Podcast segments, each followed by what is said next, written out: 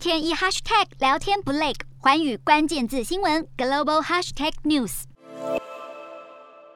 串流平台 Netflix 在今年初出现了十年来首次订阅用户流失，而且春季预计会流失更多用户人数。Netflix 股价会突然下跌，是因为有消息指出，Netflix 第一季度在全球范围内失去了二十万名订阅用户，而 Netflix 在给股东们的信中更警告，本季度截至七月份，预估将失去多达两百万名全球用户。Netflix 和分析师把责任归咎于多种因素，包括乌俄战争冲击全球经济、串流平台竞争加剧，还有疫情红利的消消失都让 Netflix 订阅户数量受到影响。这个利空消息冲击了 Netflix 的股价。Netflix 十九号盘后崩跌百分之二十六，市值蒸发约四百亿美元。而出乎意料的是，原先一直反对在平台上有广告或是任何促销活动的 Netflix 创办人哈斯汀，在这次的股价重挫后，竟然表示愿意让步，考虑推出低价广告方案，希望能够吸引对广告容忍度高又想低价订阅的客户。Netflix 更坦承，共享账号是让业绩不佳的原因，未来共享账号这项功能虽然不会取消，但是 Netflix 却打算收取额外的共享费用。